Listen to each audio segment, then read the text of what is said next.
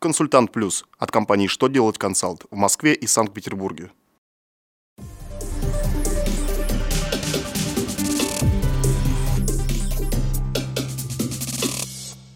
Добрый день! Для вас работает служба информации телеканала «Что делать ТВ» в студии Кристина Альшевская.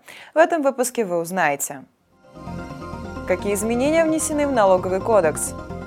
Как предлагается поддержать социально ориентированные НКО? Для кого процедура приобретения сельхозучастков будет упрощена? Итак, о самом главном по порядку. С 1 июля 2016 года вступают в силу изменения в статью 162 Налогового кодекса. И с этой даты совершенно официально сумма страховой выплаты поставщику товаров в случае неоплаты их покупателям будет включаться в базу по НДС, только если на момент отгрузки товаров поставщик не должен был начислить этот налог.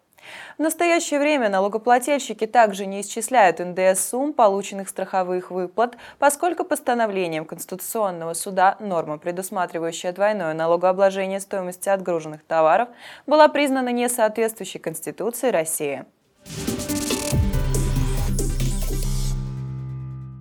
Минэкономразвития России разработал проект об оказании поддержки в форме субсидий и грантов и представлении льготного кредитования социально ориентированным НКО.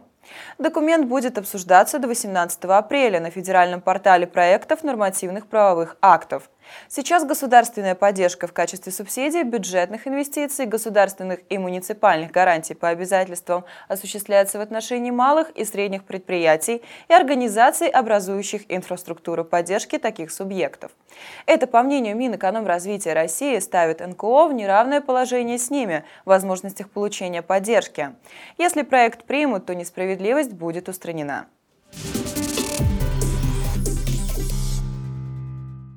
Граждане организации, арендующие участки земель сельхозназначения более трех лет, могут получить право для приобретения их в собственность без торгов и документов, подтверждающих належащее использование земель.